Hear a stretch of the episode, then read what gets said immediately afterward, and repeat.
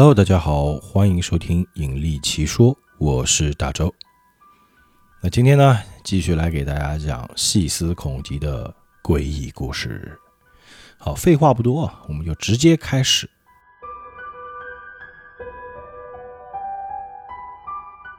蹦蹦跳跳。夜晚，小欧正在屋里温书，忽然，他发现脚边阴影处有个白色的物体。那是什么？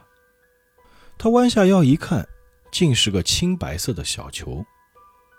准确的说，那并不是球，而是一团球状的光，稍带些蓝色的白球，泛着淡淡的光，轮廓不是很清晰，也没有明显的质感，看起来好像没有任何重量，只是圆圆的、白白的。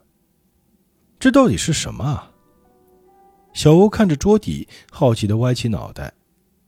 那东西好像察觉到小欧发现了他，便滚动起来，钻进了书桌旁边的床底下。不可能是他看走了眼。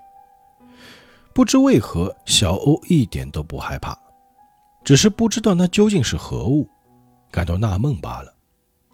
他坐也不是，站也不是，游目四顾了一晚上，那小球并没有再次露面。几天之后，小欧上床睡觉，躺进被窝里，正要关灯，因为他在开关上拴了根绳子，一拉就行。不料他一关灯，那球就从衣橱阴影处滚了出来，那感觉就像开关绳上的小坠子在黑暗中发光一样。小坠子有点绿，光球要比它白得多，也更大一些，大概有垒球那么大。电灯虽然关了，路灯的光亮却通过窗户照了进来。他能看见房间里家具的轮廓。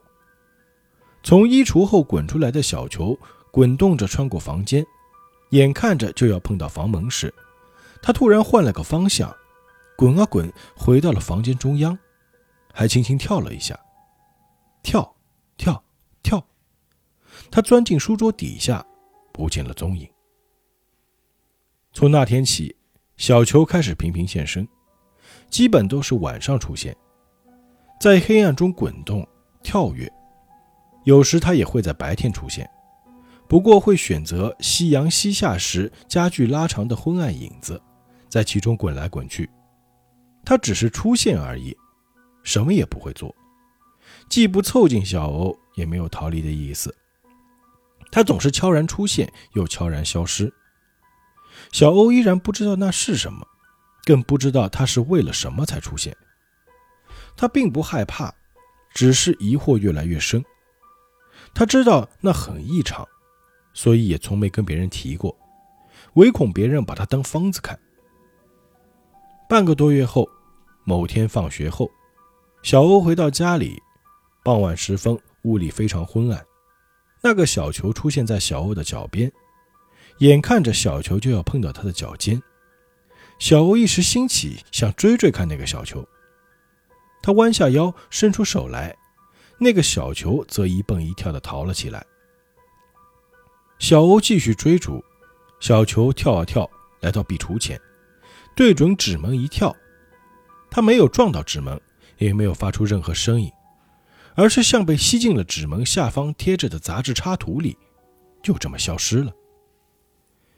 小欧恍然大悟，哦，他之所以在纸门上贴了那张插图，是为了挡住纸门上的洞，而那个洞是他以前养的小兔子开的。起初，他将那只兔子养在房间角落的笼子里，兔子学会了开门的把戏，就开始在房间里到处乱窜了。不知不觉中，他在纸门上开了个洞，不时出入壁橱，还把它放在壁橱里的毛毯当床睡。最后，那只兔子死在了壁橱里。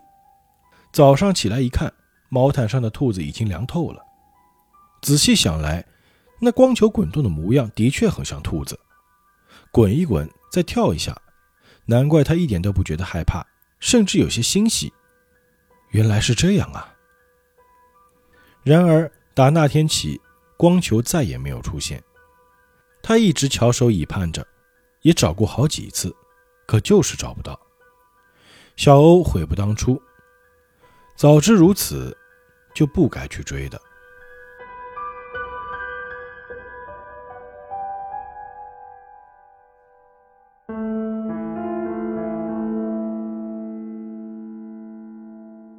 白色画布，这是小 K 听转校生提起的怪谈。这位转校生之前所在的初中有一间美术室，里面有一块白色画布。美术室里还有一间小储物间，储物间角落的架子上塞满了学生们的作品。那张画布就隐藏在那堆作品中。画布虽然是白色的，但上面并不是什么都没有。有人用白色的颜料把画布涂了个遍，下层的暗色还能透过白色颜料浮现出来，所以这张画布算不上雪白，有一种脏脏的感觉。据说这幅画是他入学的两年前本校的一位美术老师画的。当年学校里有个男生在上学路上遭遇了交通事故，不幸丧命，犯人在肇事后逃之夭夭。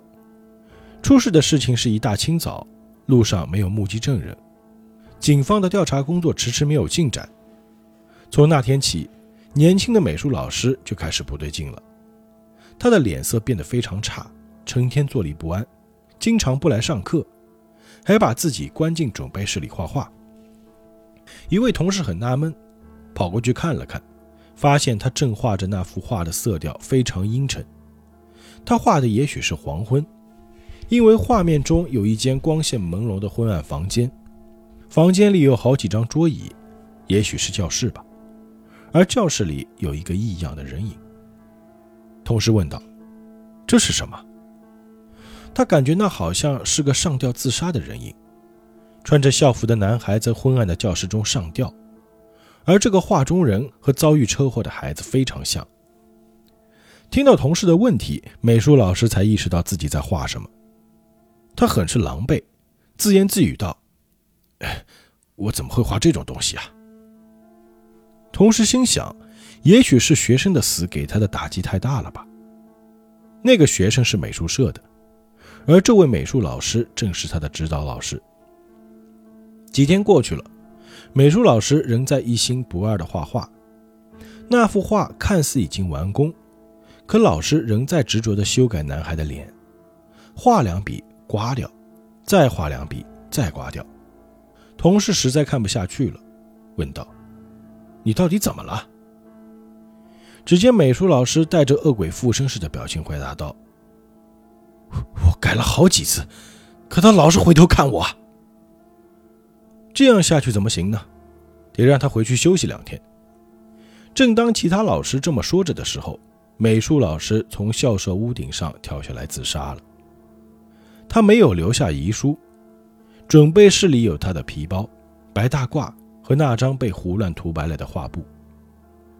几天后，警察来到学校，原来那个肇事逃逸的司机就是那位美术老师。照理说，老师的遗物应该交还给他的家属，可不知为什么，那张白色画布留在了学校，校方不敢将它随意处理掉，就塞到架子上。但是，那张画会不时出现在美术室的角落，没人知道是谁把那张画拿出来的，没人碰，他自己却跑了出来。某些发现画的人坚称，他们看到画布时，上面是有画的，是一间昏暗的教室，教室里有个上吊自杀的白衣男子。警方曾多次讨论过这个问题，想将那张画布处理掉。可真到了要处理的时候，画布就不翼而飞了。等人们几乎忘记它的存在时，他又会悄然回到储物室的架子上。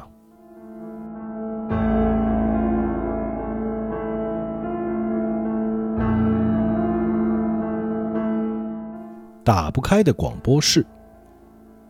小 K 他们初中的七大不可思议事件里，有一条叫做“打不开的广播室”。新广播室在二楼的走廊边，而老广播室在北校舍四楼的最深处。据说当年有老师在那间广播室上吊自杀。他用吉他的钳绑在天花板附近的金属支架上，那个支架是用来拖住喇叭的。之后，他将吉他弦绕成环套上自己的脖子，爬上储物架，猛地往下一跳，细弦深深勒进他的脖子，几乎把他的头切了下来。墙壁和屋里放置着所有器材，都沾上了鲜血。无可奈何之下，校方只能开辟一间新广播室，将老广播室锁了起来。据说那间被封锁的广播室里会时不时传出吉他声，有时候广播会在上课期间或放学后突然响起。照理这个时间段是不应该有广播的。喇叭里传出的是各种杂音、东西掉落的响声，还有微弱的声音。小 K 的姐姐上初二那年。打扫完卫生之后，他和朋友一起去扔垃圾。下楼时会经过那间上了锁的广播室，他们惊讶地发现房门开了十厘米左右的缝隙。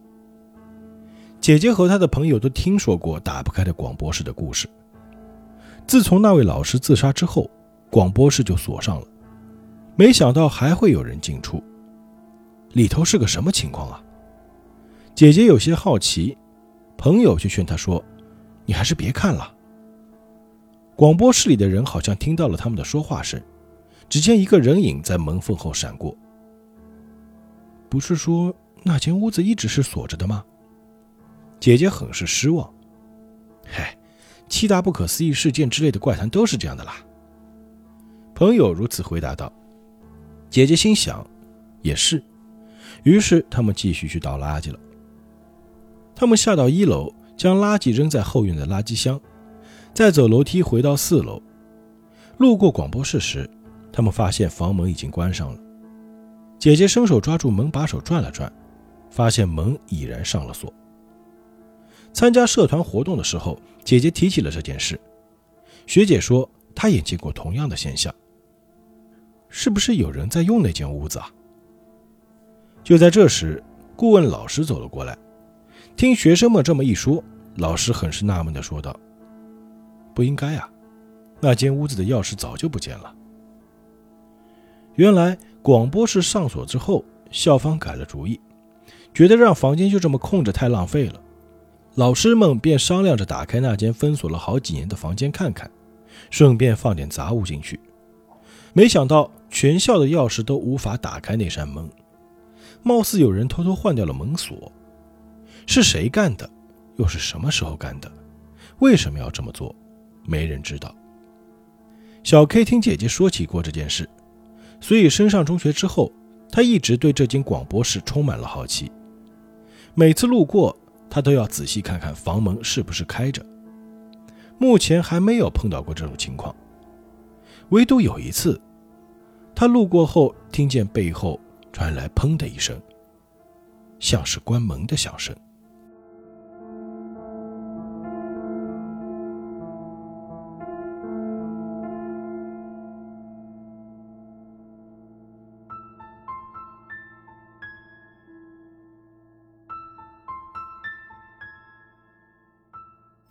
失误。那天晚上，小 H 正在复习迎考。小 H 和两个弟弟共用一间书房，书房在客厅旁边，两间屋子之间有纸门相隔，都铺着榻榻米。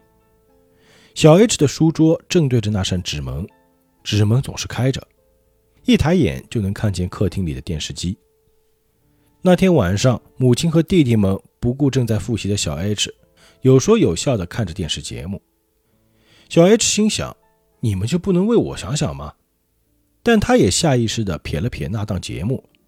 就在他放下铅笔，与家人一起哈哈大笑的时候，嗖，某个东西擦过他的脸颊，啪，桌上多了一样东西，竟是他的自动铅笔。小 H 回头一看，没看到任何人影。当时家里只有他跟母亲，还有两个弟弟。而那三个人就在他的眼皮底下，兴高采烈地看着电视。铅笔肯定是从他背后丢过来的，他背后并没有人。那支铅笔已经丢了好多天了，他还以为落在学校了呢。该纳闷呢，还是该害怕呢？小 H 不知所措，也没有将铅笔放回铅笔盒，任由它掉落在桌子的角落。他不想像以前那样随身携带那支铅笔。第二天，小歪正准备出门上学，他忽然发现桌上的铅笔不见了。明明昨天就这么把铅笔搁在了桌上，也许是滚到地上了吧。他懒得去找，也没时间找，于是把东西塞进包里后就出门了。下课后，他和朋友一起去厕所。他跟朋友边聊边走，忽然身后的同学喊住了他。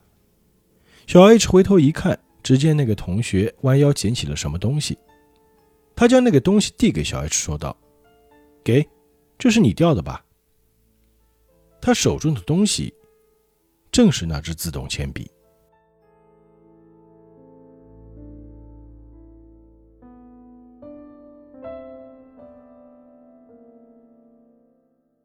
谁家的孩子？那是小爱他们初中的怪谈。一位体育老师在办公室里忙活到晚上十点多，屋里就剩他一个了。搞定工作后。他下意识地抬起头，看见敞开着的房门口站着个女孩子，大概小学三四年级的样子。她留着最近已经非常罕见的同花头，刘海一刀切，穿着白色上衣和红色背带裙。女孩探出头来，很是稀罕地观察着老师的办公室。“你跑这儿来干什么？你是谁家的孩子啊？”老师如此问道。女孩微微一笑。你跟谁一块来的？老师起身朝他走去，只见女孩调皮的笑了笑，摇晃起了他手边的椅子，还踹了一脚办公室的房门。老师有些窝火的走向门口，女孩子边笑边逃跑，老师赶忙追上，可小女孩一路小跑的上了楼。站住！老师一路狂奔，女孩从二楼跑到三楼，又穿过三楼跑到了四楼。四楼有通往屋顶的楼梯，楼梯口拉了一道铁栅栏。老师跑到四楼一看，女孩已经跑到铁栅栏后面去了。她正站在昏暗的楼梯中间，奸笑着看着老师。铁栅栏上有一扇门，门上挂着锁链。体育老师很确定锁链是牢牢拴住了的。铁栅栏的缝隙只有十厘米，就算是小孩也不可能钻过去。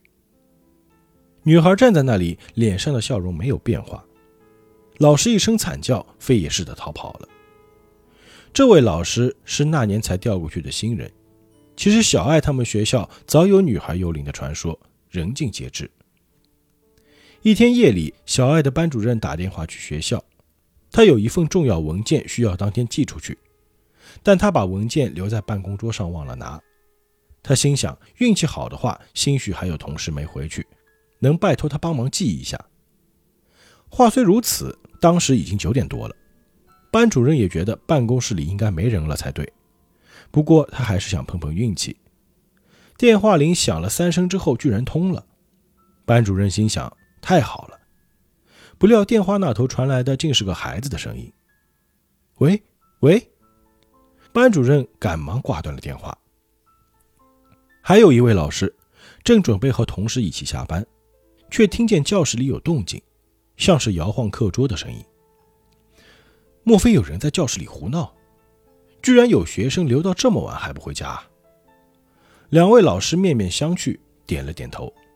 他们兵分两路，分别守住教室的前后入口，同时拉开教室门，喊道：“臭小子，还不快回去！”他们本想吓唬吓唬教室里的学生，不料教室里空无一人。不可能啊！就在这时，从隔壁的教室里传来了声响：“还不快回去！还不快回去！”他们又打开隔壁教室的门，谁知里头也空荡荡的。老师们满腹狐疑地回到走廊，只见一个留着同花头的小女孩从第一间教室里探出头来，满脸奸笑。见状，两个老师头也不回的逃了回去。谁也不知道这个小姑娘是什么来头。也没人知道她是从什么时候开始出现的。唯一确定的是，她在这所学校里待了很久很久。不知为何，只有老师才能撞见她。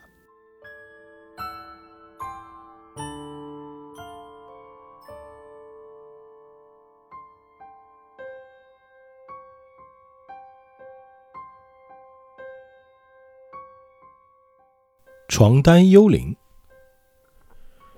小 M 上小学时，曾亲眼见过一次幽灵。他忘了自己当时上几年级，大概是四年级吧。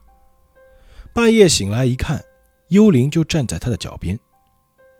小 M 的床是亲戚送的，分上下铺，下面的床拆掉了，柱子也截短了一些，所以他的床比书桌稍高一点。床下放了几个收纳盒，用来放置书本和衣服。要上床睡觉，就得爬床角的小梯子。他看见的白影正出现在梯子附近，就像是有人站在梯子中间，弯着腰朝他探出身子一样。小 M 险些尖叫起来。就在这时，他发现那白影很像床单。动画里不是常有人披着床单吓唬人吗？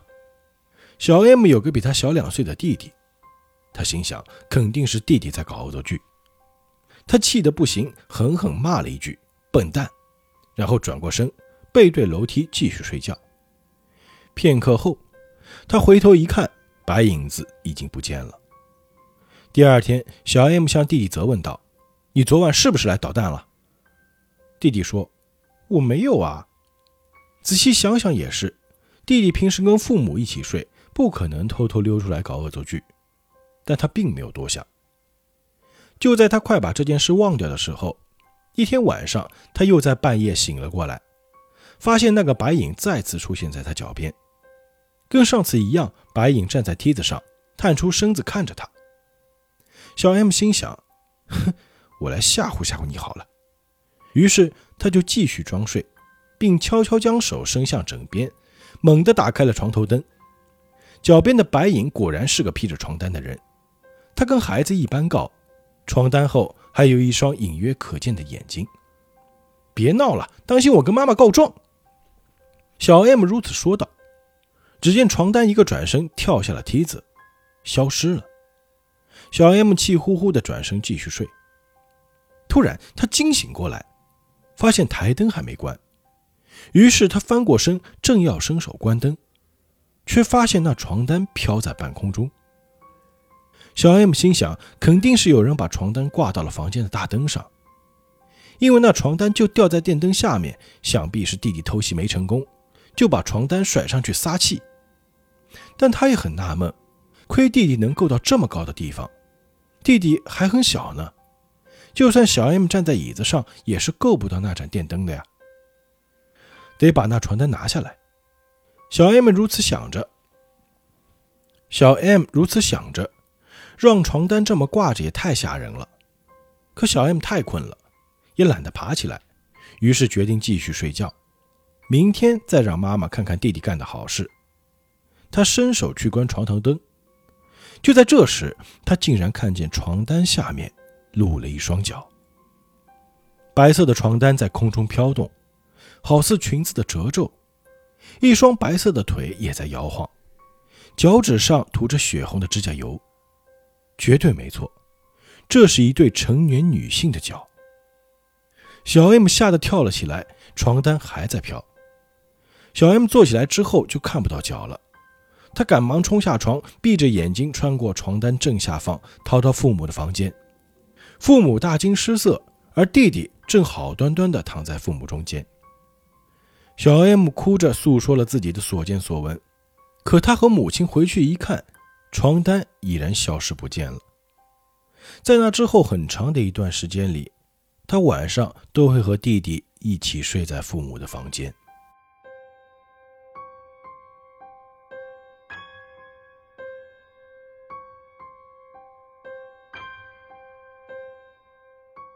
紧急逃生梯。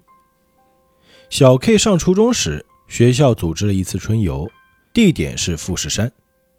他们住的是富士山附近某家旅馆的旧馆，整栋楼共三层，异常破旧。小 K 的房间在顶楼最里侧，位于紧急逃生梯的旁边。逃生门没有上锁，打开一看，里面是钢制的逃生梯。爬上这座楼梯还能去到屋顶。好破！哦！小 K 他们抱怨不停。不过反正是春游嘛，住哪里并不重要。关键并不是享受旅游的美景与奢华，而是和朋友一起过夜。旅馆破一点就算了，不碍事。这不，大家进屋后马上闹腾了起来，直到老师吩咐他们熄灯为止。熄灯后，小 K 忽然听见有人从逃生梯上跑了下来。虽然熄灯了，但大家也都没睡，纷纷和睡在旁边的同学聊天。小 K 也正和左右两边的同学悄悄说话。就在这个时候，他听见了脚步声。脚步声从上方传来，匆匆忙忙地跑到了这一层的逃生门口。哐，哐，哐，声音特别刺耳。搞什么啊？就在小 K 纳闷的时候，脚步声停了。他没有听见往二楼走的脚步声，也没有人打开逃生门。虽然很在意，小 K 还是选择了继续跟朋友们聊天。片刻后，又有人下楼来了，哐哐哐，那人一路小跑，烦人的响声传来。下到三楼之后，声音便停了。过了一会儿，声音又重新响起。那人到底在干什么呀？对此纳闷的好像不止小 K 一个，因为声音每次响起，都会有人朝逃生门的方向看。反复几次之后，有人说道：“外头是不是一直有很吵的声音啊？”大家这才发现，原来房间里的六个同学都听见了，都在心里纳闷呢。要不要去看看啊？有人提议道：“不要啦，吓死人了。”有人回答道。然而。声音依然没有停止的意思，大家都睡不着了。于是他们在老师巡逻时反映了一下。老师们住的房间在二楼，位于小 K 他们这间屋子的正下方，但老师们都没听见那种响声。脚步声？不会吧？是不是别的声音啊？老师虽然不太相信，还是陪他们待了一会儿。可老师在的时候，楼道里静悄悄的，好像已经停了呢。老师说：“肯定是你们听错了。”可老师才离开，声音立刻就来了，哐哐哐，有人踩着楼梯跑下楼，声音孜孜不倦的一直响到深夜。小 K 他们忍无可忍，只能再去老师的房间反映情况。老师们全体出动，把屋顶和逃生梯查了个底朝天，就是查不出任何问题。哎，怪了！老师疑惑不解。但还是陪他们待了一会儿。只要有老师在，逃生梯那儿就不会有响声。小 K 和其他同学都在有老师陪伴的那段时间里睡着了，没人知道老师离开之后还有没有响声。当然，他们也不知道那究竟是怎么回事儿。不可思议的是，当时没人意识到这是一种异常现象，也没有一个人喊“我好害怕”。大家只是太困了。对吵得所有人睡不着的声音感到气愤。第二天，一行人上车后，便和班里的其他同学讲起了昨晚的遭遇。听故事的人反而一声惨叫道：“哎，讨厌，吓死人了！”他们这时才意识到那是不应该有的声音。回忆起来，的确挺奇怪的。到底是什么人，为了什么而不断的下楼梯呢？越想越奇怪。但他们就是害怕不起来。灵异现象发生时不觉得害怕，回忆的时候大概也害怕不起来吧？小 K 苦笑着说道。